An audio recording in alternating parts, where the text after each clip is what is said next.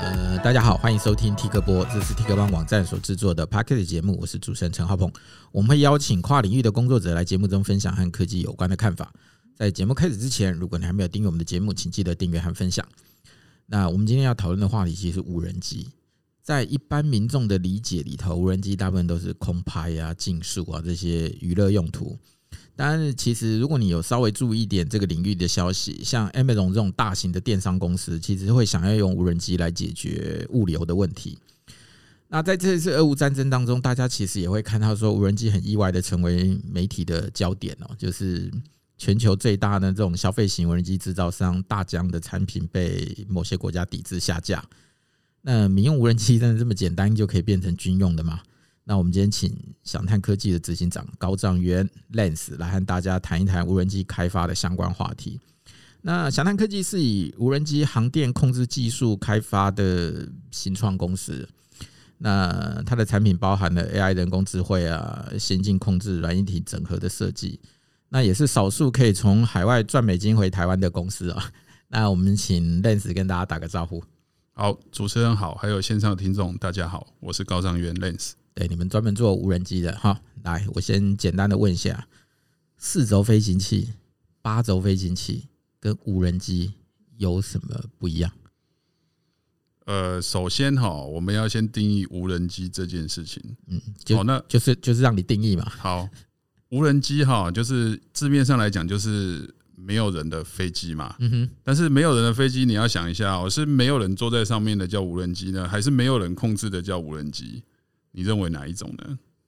我我不知道，所以我要问你，就是我们一般你看有人就在讲飞行器，什么四轴飞行器、八轴飞行器，是，但是又有人说无人机。那我的问题其实一直在问的，我我其实比较想搞清楚，就是所谓的这种飞行器，或者我们现在一般有人在底下操作这种空拍机，我们都是无人机的一种吗？所以刚刚说了，如果你认为没有人坐在上面的飞机就是无人机，那它就是无人机。OK，嗯，那现在真的有没有人坐在上面又不用人操作，射出去就自己自己飞自己打的无人机吗？可能只有飞弹吧。对啊，所以基本上我们谈论的四轴飞行器、八轴飞行器，你也可以把它称作无人机啦，你是吧？是这样子吧？诶，其实它只是载具的架构，哈，就是我们常常会。诶，比较专业的人可能会讲说无人飞行载具，它无人飞行载具，对，它就是一个载具嘛，哈。那载具它的形式，你讲的是四轴、八轴、几轴，基本上它只跟它的呃一些设计的结构有关系。好，那轴数越多，当然它的那个假设，举个例子来讲，轴数越多，它可以容许损坏的螺旋桨就更多嘛。哦，因为它的动力损耗四分之一的损耗，它可能就掉下来了。可是八分之一的损耗，它可能还是可以继续飞行，哦，所以这个是在设计上的一些呃，就是取舍啊，我只能讲取舍。也就是说，是跟那个我们一般的客机一样，有的两颗引擎，但是坏了一颗，另外一颗还可以飞。所以如果你有越多轴，你可以容许损坏的螺旋桨更多。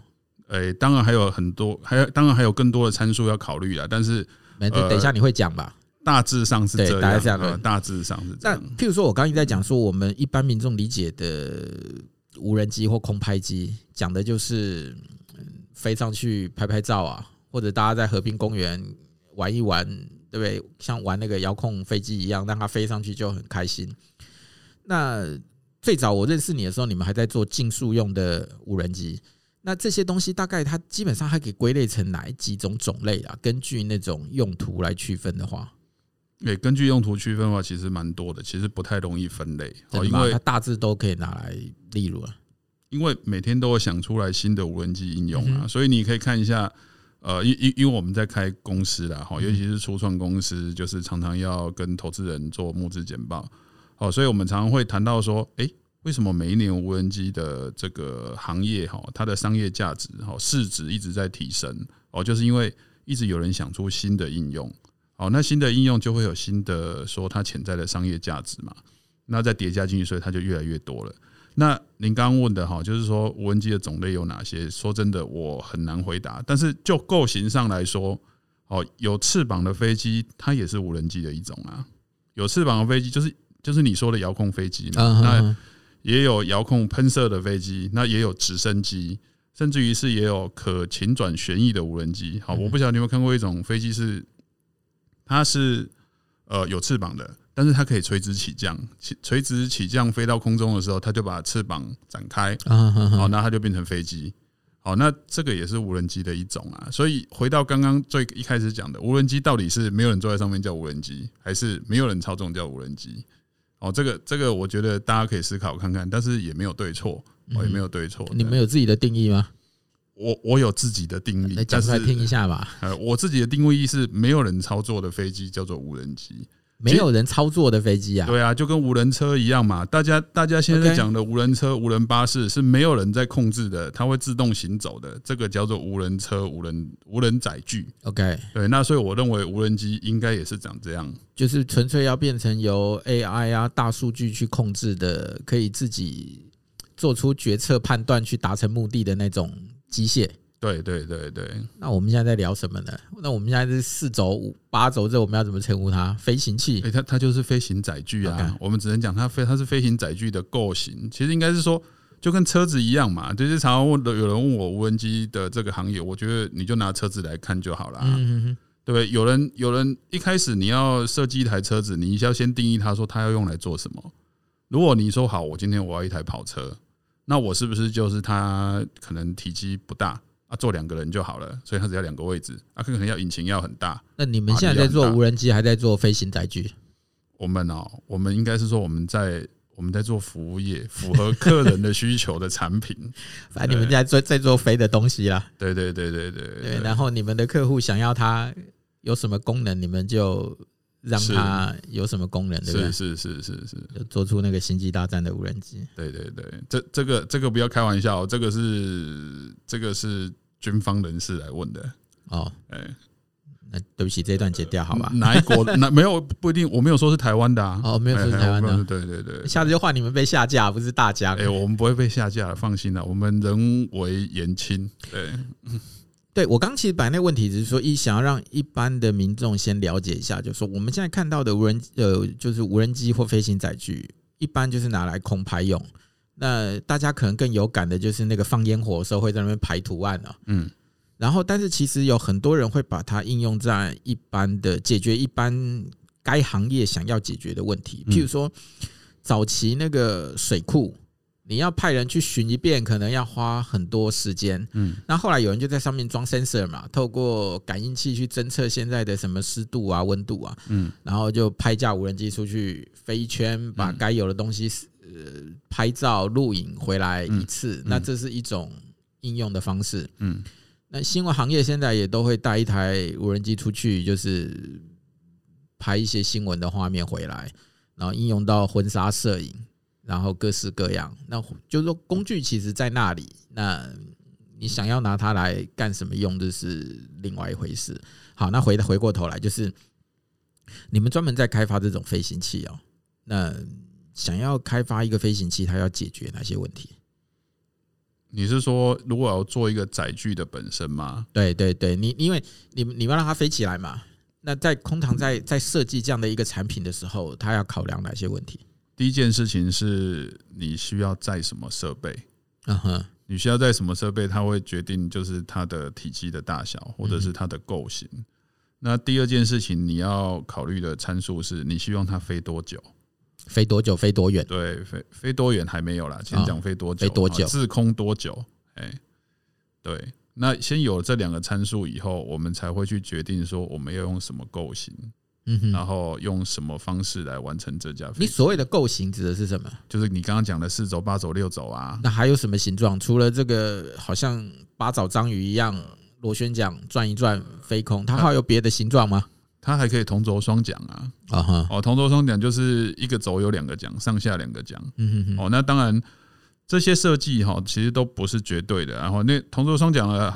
的缺点就是它动力会有损耗，哦，但是它的优点就是说它的面积体积不会变大，哦，那这个是这个就是取舍，然后再来就是要思考一件事情，就是电池很重。现在所有的无人机，好，你讲的这种多轴的载具，通通都是电池的，哦，因为不太容易用机械的方式去带动了，哈，因为呃，无人这种多轴载具，它其实是靠姿态哦，就是靠它倾斜的角度来控制它运行的方向哦，所以基本上它是越轻越好。然后再就是马达是直接带动螺旋桨，它中间也不会有什么差速啊，或者什么 gearbox 啊，不能有这些设计，因为这些东西太重了哦。所以目前的设计都还是以电为主，但是电池很重哦，电而且它不是线性的哦，它有可能是你同样的大小的机架，你挂了太重的电池，它可能会飞不起来。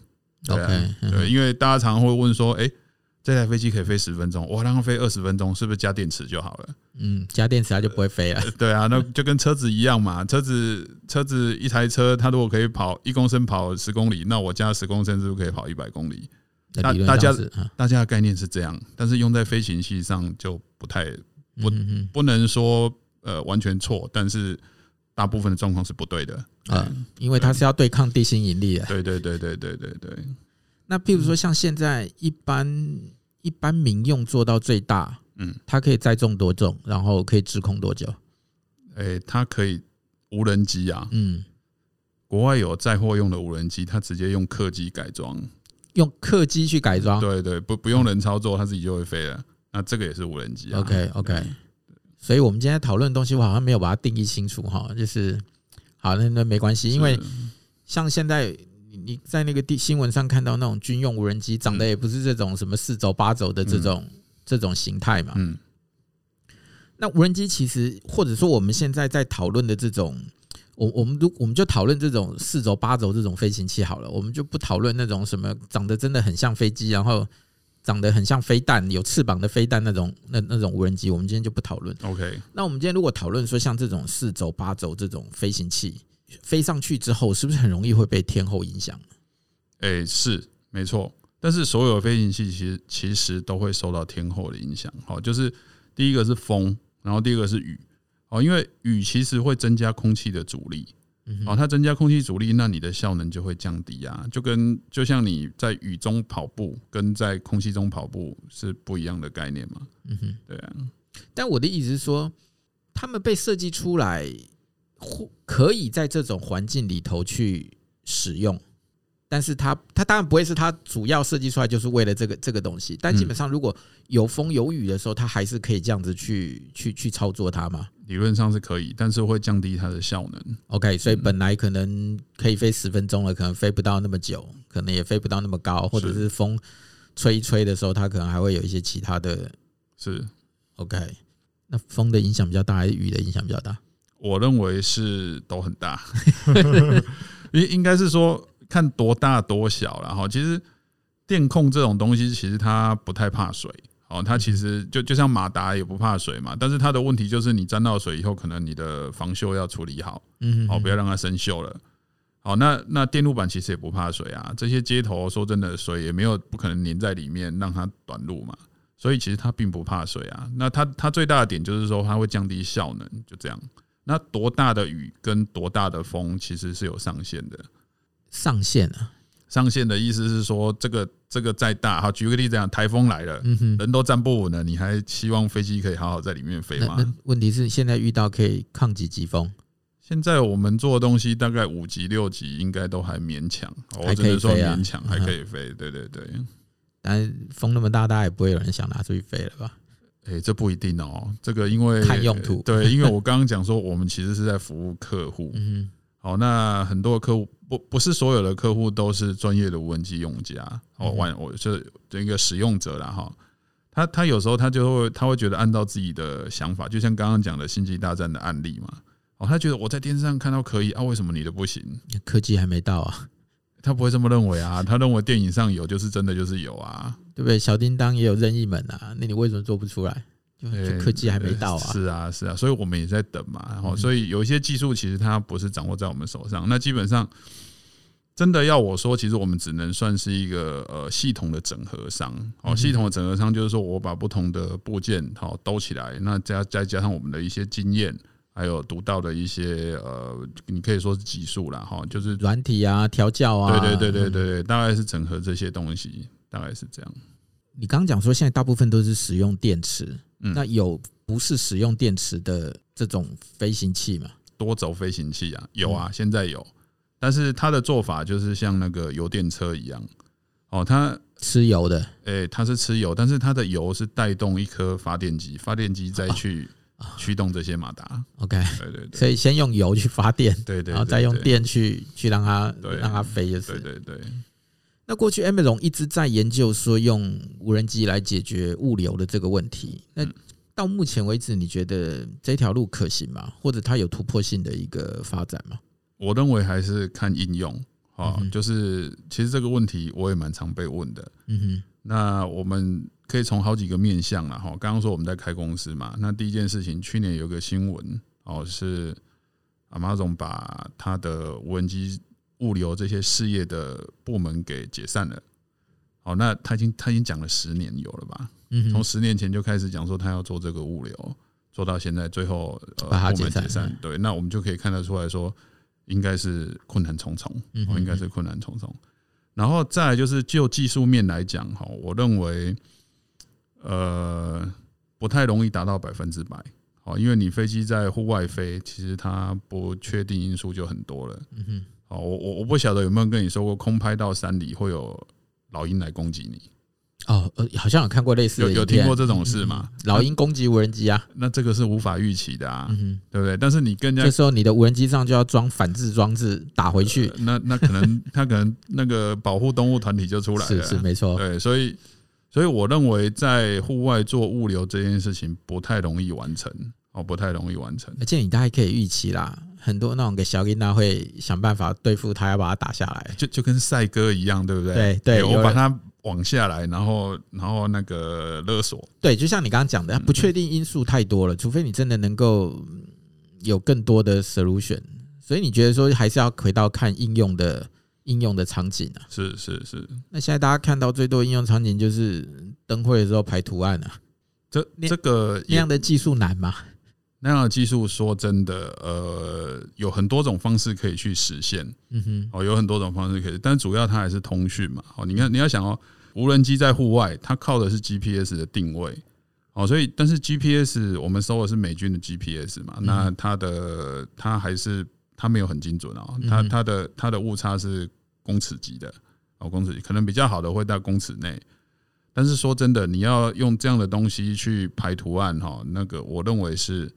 还 OK，还 OK 的意思说，因为你在天上嘛，哦，那你可以把你的那个间距抓大一点，哦，所以我认为技术上是还好，就是因为它变得是要，譬如说数百架，嗯，维持一定，就是嗯，你知道像列队那样，就要维持一定的行距间距，然后要能够随着，然后因为大家在变换位置的时候，还要能够保持怎么不去。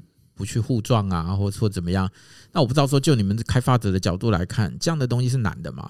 因为我的意思说，因为做来做去就就那就那一两家，一两家国外的是吗？哦，OK，对啊，所以我只是问说，那很难吗？诶，因你如如果你认为它的加数很少，那我建议你从商业来看。嗯哼，哦，那你你想想看，一年有几场？我不知道。那台湾就讲台湾就好了，一年有几场？我好像我好像也真的不知道，你好像真的不知道。那你觉得很多还是很少？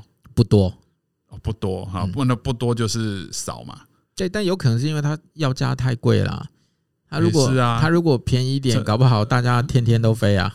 成本的问题，我觉得我可以大概说一下，因为我们有接过类似的案子。OK，好，但是我们没有做，连做都不想做。为什么？太太便宜？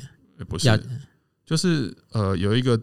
我我只能说是机关单位啦，哈，机关单位说我要在某个地方放三百台，OK，我有三百万的预算，嗯哼，你觉得这个可以做吗？我不知道，你不知道，对，我我不知道这样能不能做，就你们行业来说，好，那我我告诉你，我就跟他说，他认为三百万已经是他们挤出来最高的预算了，好，那他们预算就是长这样。哦如果你要讲说三百台，那可能一架就得多少钱，对不对？对啊，这是成本，对对，这是成本。然后其次是，如果我是娱乐公司，我是专门在做娱乐事业的，我可能这一场做完，我知道下一场哪里有，那我这个飞机可以重复利用。对，那它就可以造成营收啊。嗯哼哼。但是我不是哎，我就是这我就是这三百台我做完了，一一台的造价可能要我那时候估大概是三万以上哦，一台就要三万，三百台就要一千万，对啊对啊，还不含其他的什么软体设计、图案编排，那你还要想哦，中间你飞的过程当中会损耗，对对，那赶那赶美合啊，那边美合嘛，对不对？对啊，嗯。你刚刚讲说你那那你帮我多拉几场，对啊，我说你一次做十场我就可以啊，对对对。对对，但是他我们我们也没那么多，所以事实上其实是你们其实基本上也可以做到这件事了，就是其其实我们已经在做了，我们在只是说我们把这个技术是用到一般的这个呃农用的无人机上面，嗯嗯哦，就是回到刚刚讲的哈，我觉得无人机这个行业哈，它要做的很多事情其实是取代劳力，哦让。让一些大家不爱做的工作，或者是有风险性的工作，好，我们去用这些机器来取代这些人力，应该是这样嘛？是对，所以我们现在在开发的东西，其实就是让这些喷农药用的无人机，哈，可以用一个控制台去控制很多台的这个飞机。但是你们现在在做的 solution，到底是说真的还要有一个人在那边操作它，还是说我已经把？像你刚刚讲的，真正的无人机，我把整的整套的系统都已经设定好了，所以我到了这里之后，它就是按个按钮，它自动起飞，按照预先规划的 GPS 化的范围之内，我就在这边一趟一趟的一个撒农药，完全在这个执行的过程当中就不需要再人力的介入，还是说它还是需要有一个人在那边操作，说，哎，来来来，开始飞，来往左飞，往右飞，然后开始，现在才开始撒，我不晓得，现在是。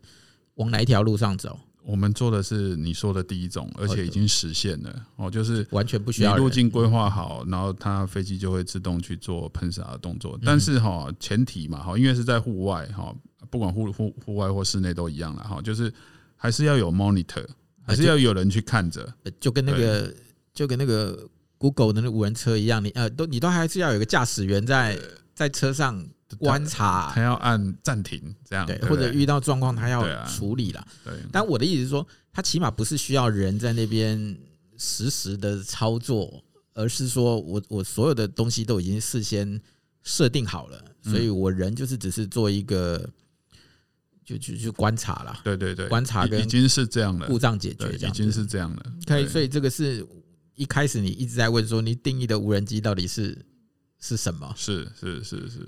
那譬如说，像这一次这一次的战争当中，很多人都说把大疆给下架，因为它的它的无人机会被拿去当军用、军事用途。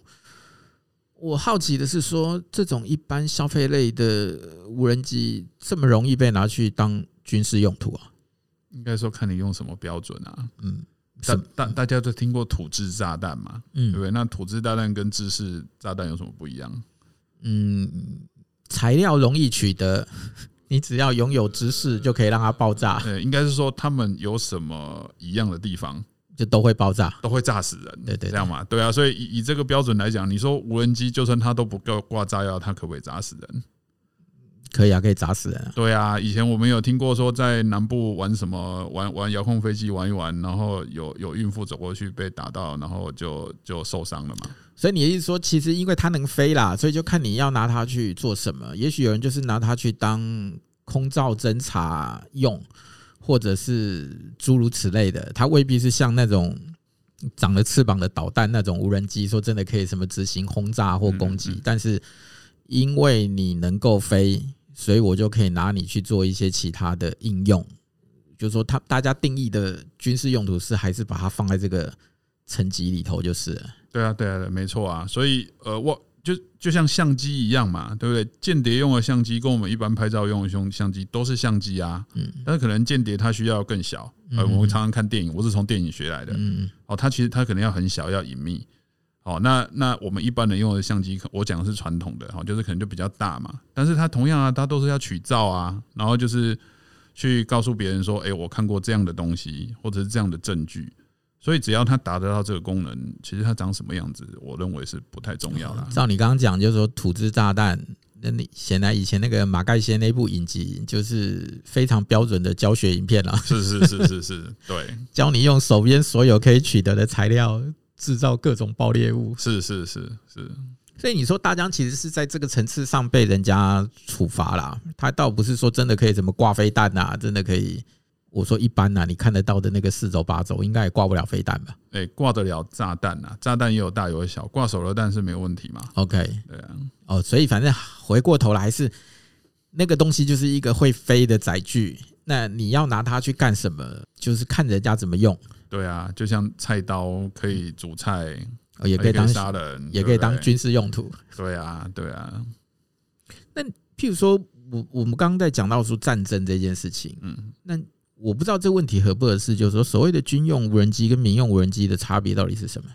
诶，我认为啦哈，我认为美国的军用无人机很厉害，嗯哼，好，但但是我们都忘了一件事情，就是无人机这个东西，它其实需要通讯，它需要良好的通讯，稳定高频宽的通讯。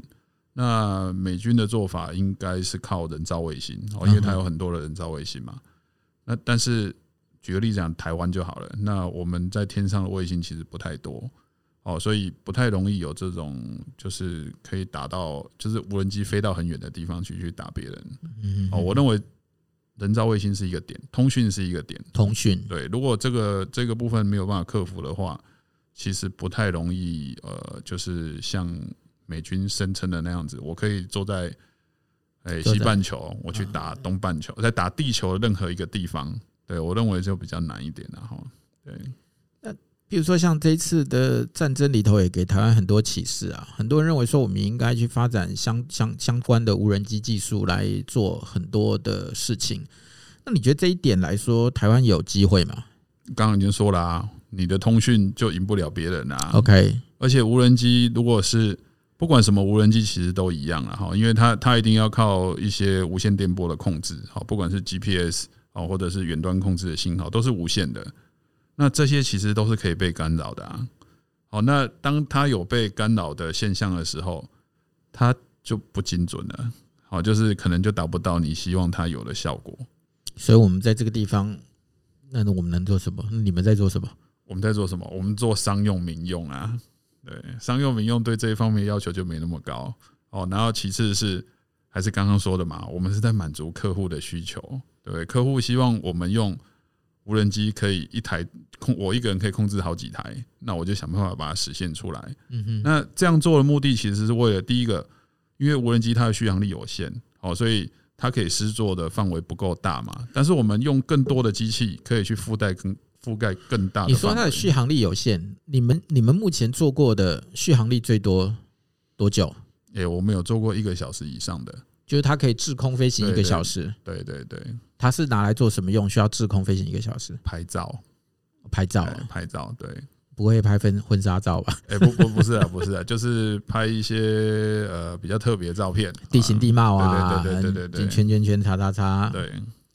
那我本来写了一题，你说你不能回答啦。我说我本来要问你，台湾现在民间无人机的技术怎么样？你说不行，你只能回答你们公司现在技术怎么样？来，可以赚美金的，告诉我技术怎么样？应该是说别人做什么，其实我们也没有深入去了解，所以比较难回答。算了，讲出来会被骂啦，对不对？就是讲讲出来骂不骂，我觉得是其次的，但是我们至少讲实话嘛，对不对？那你们技术怎么样？我们技术我觉得还可以啊，还不错啊，至少有人愿意，因为至少有外国人愿意买单嘛。对，我现在虽然半开玩笑，但是我要讲的是说，你们在整个开发里头，你们你刚讲说你们做一个系统整合嘛，那你们现在其实就是核心的东西，包括除了说系统整合之外，你现在一定是还有一些 software 的问题要解决。那目前大概就是往哪个方向走，或可以做到什么程度？诶、欸，应该是说我们做的是系统嘛，哈，那系统就是，呃，你你放了越多的功能进去，它出错的几率就越大。那我们我们的价值应该就是在降低这些出错的机会，哦，大概是这样。OK，那你觉得对跟一般消费者来说，无人机会跟他们产生什么样的关联？我觉得，呃，举个例子来讲了哈，就是。一般的消费者可能会觉得，就是无人机就是像电影里面看到的，或者是说呃空拍，好，因为空拍是最多人在用的嘛。啊，消费型的无人机，哦，因为 因为因为我们在创业，其实常常会被问这种问题啊，就是哎，你跟大疆有什么不一样？那有什么不一样？有什么不一样？就是我们做的是他们不做的市场，大概就这样吧。对啊，就是呃，一个事业发展，一个商业活动发展到一个程度了以后，哈，它像像大疆这样大的公司，它可能有一些小案子，它不做，客制化高，但是量不多，它可能不做这种东西。客制化，对，但是但但这种案子就会跑来我们这边啊。不，你说的客制化是它会克制到什么程度啊？就是说你有遇过什么样奇怪的需求，需要特别去为这个东西做设计吗？诶，有啊，就是说它它需要第一个。哦，那那他的飞机可能需要一些特别的功能，或者他要装他们家的特制设备。嗯哼，那这种东西你去你去找那个量产型的公司，他一定不会理你啊。OK，因为又牵扯到你刚刚讲的重量啊。对，他第一件事情是问你说你这个量有多少？OK，好，那你你喊不出一个什么几千几万，他就不理你了，对不对？OK，那譬如说你刚刚在讲说，你说自己当一个 maker 跟开公司，对于无人机的想象会不一样，对，哪里有什么不一样？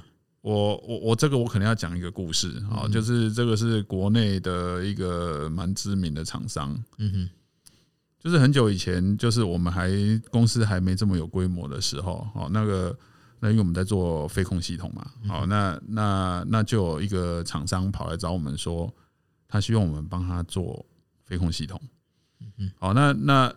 那我我我其实我要讲两个故事啊，哈，这是第一个故事。第二个故事就是刚刚讲说一个很大的公司上市的，跑来找我们要做飞控系统，哦，因为他们已经有一些机有有外观了，好，那那我就问他说，那请问一下哈，那你希望我们怎么跟你服务？他就说最好是电路图也给我，泵也给我，胳膊也给我，就是生产电路板的一些资料，通通都给他，甚至于连软体都给他，嗯。我说陶哥，那我可不可以要求那个设计费？他说啊，我没得剩黑的啊啊啊啊！那那陶哥，我请问一下，那我怎么跟你分享这个利润啊？我们总是有成本嘛。他就说啊，都和你剩 license 呀，几代挂这呀？我说那那陶哥你怎么算？他说一台五十块。我说是美金吗？他就他就愣了啊，就跟我说当然是台币啊。好，那我换个问题问。好，OK，请问一下，你一年有几台？哦，诶，明年我没过没几台，我唔知呀。但是去年我差不多三百台。嗯哼，三百台乘以五十，对，就是我的设计费。我是 Maker，被凹活该嘛？当然，最后我们没有接这个案子。嗯哼，这看听起来就蛮不划算的啊。对啊，是啊，那我宁可不要做嘛。嗯哼，对，那或者是我做的，我放在我自己的资料库里面，下次有需要再用到。嗯哼。对啊，这是第一个故事。你说这是 maker 的心态，要做不做？不是，不是，不是。我意思是说，如果你今天开公司，这个生意你会不会接？当然不会接啊，我还是不会接啊，我还是不会接。哦，即便是我现在是公司的，那我们有一点资本了，哦，也也有也有投资人来投资我们，我们还是不会去对 maker 做这样的事情啊。对啊，我们不会把我们的利益建筑在别人的损失当中。对啊。第二个故事。第二个故事啊，第二个故事更好玩了。第二个故事就是你刚刚讲的军用无人机的故事。哦，就是曾经有人跑来找我们，也要也是要做飞控。哦，他跟我说，他一开始不讲这个是谁的。哦，讲他，我问他你预算多少？他跟我说三十万。美金吗？当然是台币啊，哥哥。好，那那而且又很赶，很快要，然后顺便又补了一句：哦，这个你已经是很下很下包了。啊，预算其实已经没有很多了，所以我们只能提供你三十万。我说好，那你可不可以先付钱？哎，不行啊，等到你做完 prototyping，我们才有可能去请款。好，那请问一下，这装在什么飞机上面？哦，这个不能说，这个是军事机密，有签保密协议的。嗯好，结果结果我资料看一看，看一看，然后不小心就是业主也不小心透露了嘛，是某某叉叉飞机，我就去查了一下。整个整个案子是五十六亿的台币的规模。嗯嗯嗯，请问一下，你拿三十万给我，要做这个关键零组件，我怎么做得下去嘞？而且这个看起来就是掉下来我要负责的感觉。嗯嗯嗯，对不对？那这种生意能做吗？这种生意也是不能做啊。嗯哼，对啊，就这样。所以你说 maker 跟开公司。不一样的 maker 常常会遇到这种事情，哦，就是人家就是拿着你，哎，反正你没有公司嘛，那你就试着做做看，OK，哦，试着做做看。所以你刚讲那两个都是你嗯还在小的时候，哎，就是还遇到的 case，对对对对对对。那你说开公司之后要考量的东西是更多。更多啊，更多，更多就是说，第一个员工的生计啊，诶、欸，员工的生计这是一方面啊，而且现在我觉得现在的职场的生态又跟以前我们在当小工程师的时候又不太一样。嗯嗯嗯哦，现在现在特别讲人权。啊，然后再来就是呃，可能现在年轻人哈，这个这个可能也稍微要稍微提一下了哈。现在的年轻人其实觉得他可能他不需要赚这么多的钱，但是他希望他的生活跟他的工作可以 balance。嗯哼。好，那以这种状况之下，你觉得这个会有很高的产出吗？那就是算了，这我不能讲。你也怕得罪人，对，讲了会被出征，真的是。对啊，所以所以我觉得啦，哈，我觉得讲一个比较公平的，哈，就是你站在你在资方的时候，你有资方的。观点，你在劳方的时候，你有劳方的观点，其实没有对错啊，其实没有。但是你要想，公司这个东西，公司这个东西其实是资方跟劳方一起建立起来的。公司好，资方劳方都会好；公司不好，资方劳方都别想好。可我们今天在谈无人机，我们今天没有要谈经营。哦，好好，OK，OK，OK，好，好啦，其实大概就是这个样子。因为，因为看起来，我觉得你看到我们从汽车。然后汽车开始无人车，呃，无无人车这样子。嗯嗯。那现在地面上已经塞满了嘛，所以现在你会看到很多人其实一直想要在往做一些跟空中的交通工具，不管它现在是长什么样子，你也看到有人可以做出那个车子可以长出什么什么东西来，然后伸出个螺旋桨在天上飞，或者是现在有人在讨论的什么空中计程车或干嘛，看起来就是。把某种的运输或交通往空中去发展，是未来现在看得到，大家都在努力尝试的的一个部分。嗯，那你们反正你说你们都在做飞控飞行控制这件事情，那你觉得台湾在这一块领域会有什么机会吗？如果你你刚刚又讲到通讯这件事情，但譬如说你们现在做的东西也是在那个，也是在用别人的卫星跟通讯啊？诶。没错啊，对啊，所以显然看起来还是有一些事情可以做的嘛。所以，所以我们做的是比较没有这么的敏感的。好，刚刚讲的军事科技，它就是一个敏感的东西嘛。所以我们做的是比较民生用途的，像像是刚刚讲的喷药、喷农药，好增加那个生产力。我们做的是这一方面的事情。然后再就是我们在日本的案例，其实是做那个可以在室内自动巡检的无人机。室内啊？对对对对对。那你的无人机尺寸是多大？诶、欸，无人机的尺寸大概就是它的，我我们通常讲无人机的尺寸会讲它轴距的对角线。哦，好，好，就是好专业，轴距对角线就是左前的马达跟右后的马达这中间的距，就跟你电视一样嘛，你电视也是看对角线的、啊、尺寸呐，对不对？几寸几寸？对，我们这个设计的 size 大概是差不多是三十公分左右，就是对角线，对角线三十公分，对对对对对。那那公司是是工厂吧？也是工厂啊，是工厂。对啊，对啊。我说一般的这种公司有隔间，那也很难让你在那边飞来飞去的。诶，对对对，但是但是工厂说真，公司啦哈，公司说真的也不太需要哈，因为呃，你可以装很多的监控的 camera 嘛，对。那无人机的价值其实是在于说某些不适合装 camera 的地方，嗯哼，比如说你刚刚讲的农田嘛，诶，那个幅员广阔的。对，那那个是那个是成本问题。那还有另外一个另外一个考量的点，就是说有一些地方他人不适合进去哦，有毒气的啊，哦，或者是有潜在风险的，他不适合。就就像福岛福岛电厂，那我们在日本合作伙伴，他们有把飞机飞到福岛里面去去看一下。对对对对，那你们那个就应该是要人操作了吧？对，那个是要人操作。对。好吧，那譬如说，如果今天有有志之士想要从事无人机这个行业，那你觉得他应该具备什么样相关领域的知识？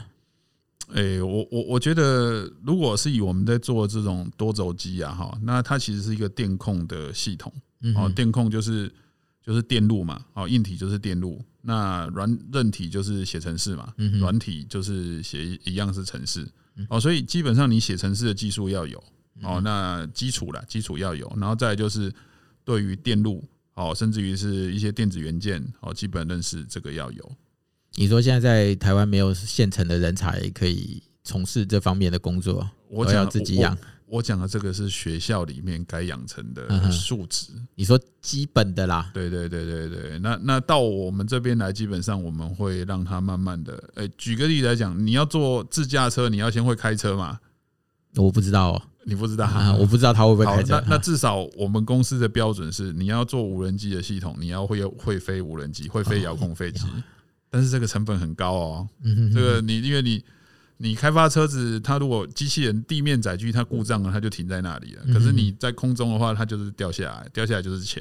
嗯，而且会砸到人。对对对对啊！所以这些安全准则啊，好，或者是操作训练啊，这个都是我们会从零开始训练的。嗯哼，对。那你觉得像无人机在未来还会有什么样可能的发展？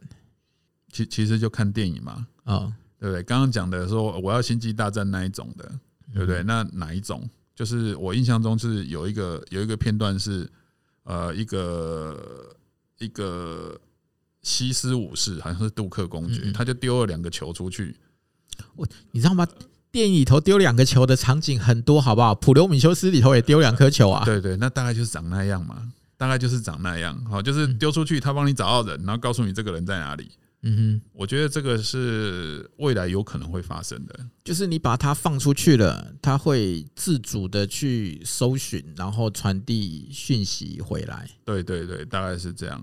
那基本上还是回过头来，就是说，就你们自己的角度来看，就是说，你客户的需求发给我，我就想办法看，就现有的技术来说，可以帮你做到什么什么程度了。对啊，目前是这样，因为有太多的关键技术其实没有掌握在我们手上，而且有可能是现在还没有的。刚刚讲的电池技术就是一个点啊，嗯哼哼哼，电池要轻，续航力要长，这个基本上是矛盾的事情嘛。嗯哼，对啊。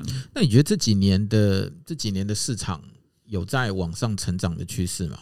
哎，我认为有哎，就是我们当初会选无人机这个行业创创业，就是我认为它至少可以再做个二三十年。嗯哼哼。哦，因为为什么呢？因为刚刚讲的，每天都有人想到新的应用。嗯哼哼。那新的应用就需要有人去把它实现出来。那第二件事情就是说，呃，因为很多技术它还在发展当中。那当它取得一个进展了以后，那会就会有一个应用的实力出来。所以我们也在等待啊，我们在等待这些呃，只能说的黑技术普及化的时候，那我们可以拿来应用这个技术。好吧，那我们今天就谢谢 Lens 的分享，那也谢谢大家今天的收听，谢谢，谢谢谢呃，现场听众，谢谢主持人邀约，谢谢，谢谢，拜拜，拜拜。